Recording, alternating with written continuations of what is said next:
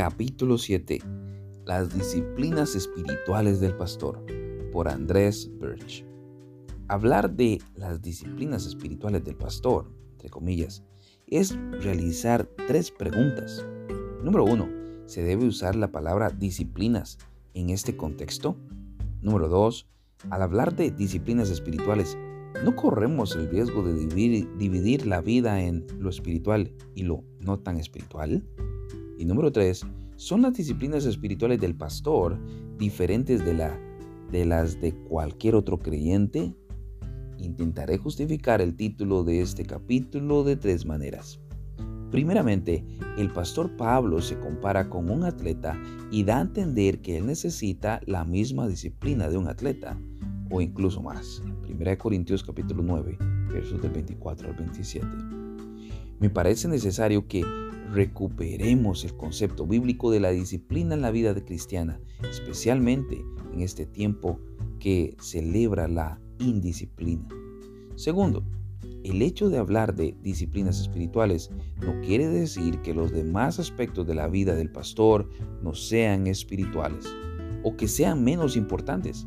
Se trata simplemente de una manera de hablar de los medios provistos por el Señor para la santificación de todos los creyentes y, entre ellos, de los pastores. Tercero, no es que la santificación de los pastores sea diferente de la de cualquier otro creyente, como veremos más adelante. Sin embargo, debido a la posición de los pastores en el pueblo de Dios, es, si cabe, aún más importante que los pastores trabajen su relación con el Señor y cuiden su salud espiritual. Entonces, ¿cuáles son esas disciplinas espirituales del pastor? Número uno, la Biblia. Aunque todos los llamados medios de gracia son regalos del Señor para nuestra salvación y para nuestro crecimiento espiritual, me atrevería a decir que la Biblia, la palabra de Dios escrita, es el medio de gracia número uno por la sencilla razón de que es por excelencia el medio por el cual el Señor nos habla. ¿Y qué puede ser más importante que eso? Si es así en cuanto a las personas en general, ¿cuánto más el caso de los pastores puestos en el rebaño del Espíritu Santo? Hechos 20:28. El apóstol Pablo le dijo al pastor Timoteo, ten cuidado de ti mismo y de la enseñanza. 1 Timoteo 4:16. Esta frase resume el por qué todos los pastores necesitan leer, estudiar y meditar en la Biblia. Sin esa disciplina, el pastor espiritual no podrá estar bien con Dios y por ende no puede enseñar a otros.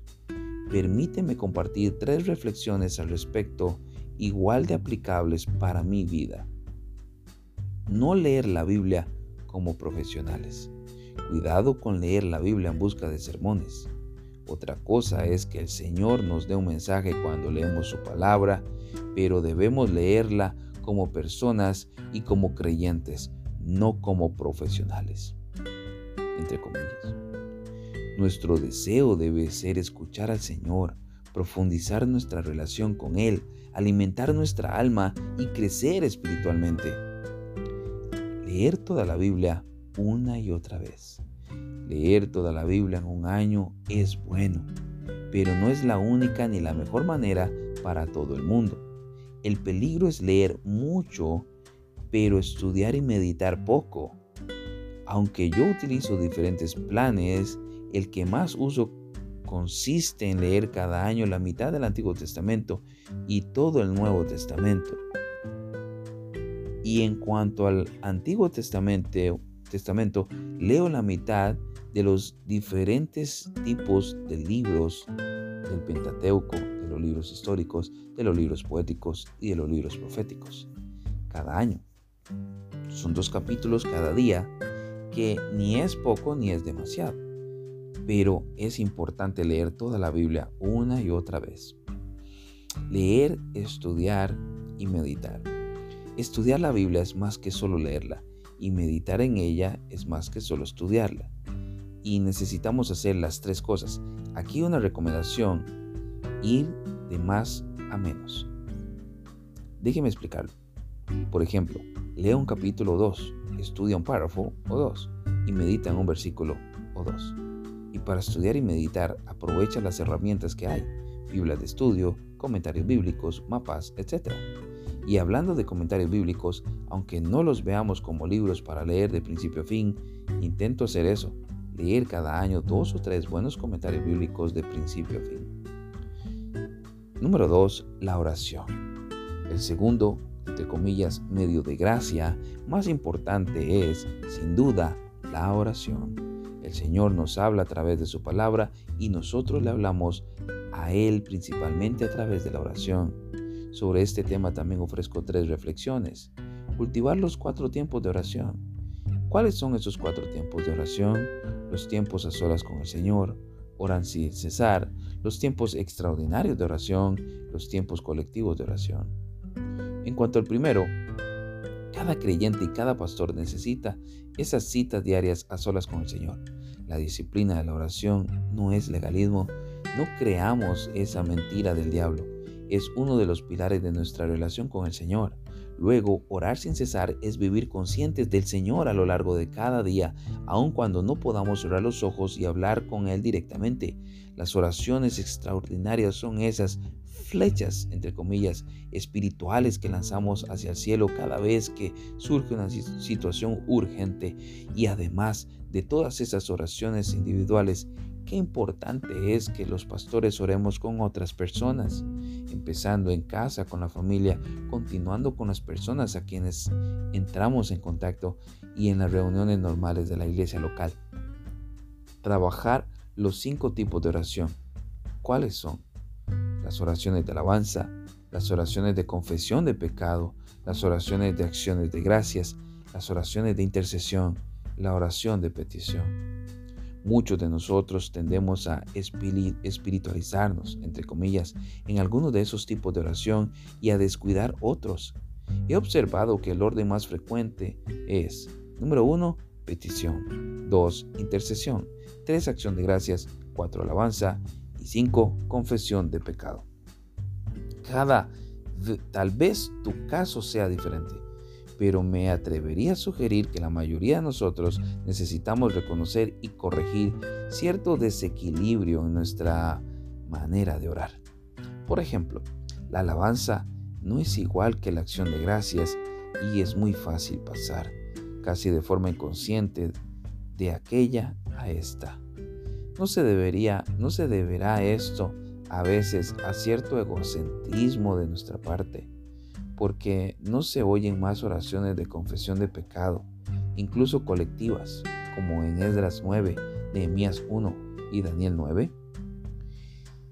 Si usas una lista para tus oraciones de intercesión, no dejes que tu lista domine demasiado tus oraciones. Mantener abierta la línea de comunicación. Esta tercera reflexión tiene algo que ver con la idea de orar sin cesar pero con una diferencia importante. Se trata de oraciones como tales, palabras dirigidas al Señor a lo largo de cada día. Se dice que aunque Spurgeon no oraba por más de 15 minutos seguidos, rara vez pasaba 15 minutos sin que volviera a orar. A mí me ayuda mucho decirle al Señor a lo largo de cada día, ayúdame Señor, o oh, gracias Señor. Leí en un libro la oración de esas dos oraciones sencillas, resumen la esencia de la oración sin olvidarnos de los tres tipos, o de los otros tipos más bien. Ya sea que estemos en casa, en la calle, en la carretera o en cualquier otro lugar, proferir esas pequeñas exclamaciones de oración nos ayudará a mantener abierta la línea de comunicación con el Señor. Otras disciplinas. Aunque la Biblia y la oración sean los dos medios de gracia más importantes, tanto para las personas en general como para los pastores en particular, no son los únicos. Yo añadiría a la lista dos estos elementos más. Número uno, número uno, participar de las ordenanzas, el bautismo y la cena del Señor como creyente necesitado y no solo como el que preside. La lectura de buenos libros cristianos, de todo tipo. Reunirse de forma regular con otros pastores y líderes escuchar buenas predicaciones, por lo menos de vez en cuando. Y número 5, saber aprovechar las nuevas tecnologías para la edificación personal. Nuestras necesidades espirituales. Antes de ser pastores, somos personas y creyentes. Los pastores tenemos las mismas necesidades espirituales que los demás creyentes y estamos en la misma etapa de la salvación que ellos, la etapa de la salvación presente, la santificación y los mismos medios de gracia que nos regaló el Señor para llevarnos a la salvación son los que sirven también para nuestra santificación. Por eso, con el factor añadido de que por el hecho de ser pastores, hay otra serie de personas que necesitan que estemos espiritualmente bien y que si no lo estamos van a verse afectadas, ya que nuestros ministerios son o deben ser medios de gracia para nuestras ovejas también. Y para estas cosas, ¿quién está capacitado? Esta confianza tenemos hacia Dios por medio de Cristo. No que seamos suficientes en nosotros mismos para pensar que cosa alguna procede de nosotros, sino que nuestra suficiencia es de Dios. 2 Corintios 2, 16b, 3, 4 al 5.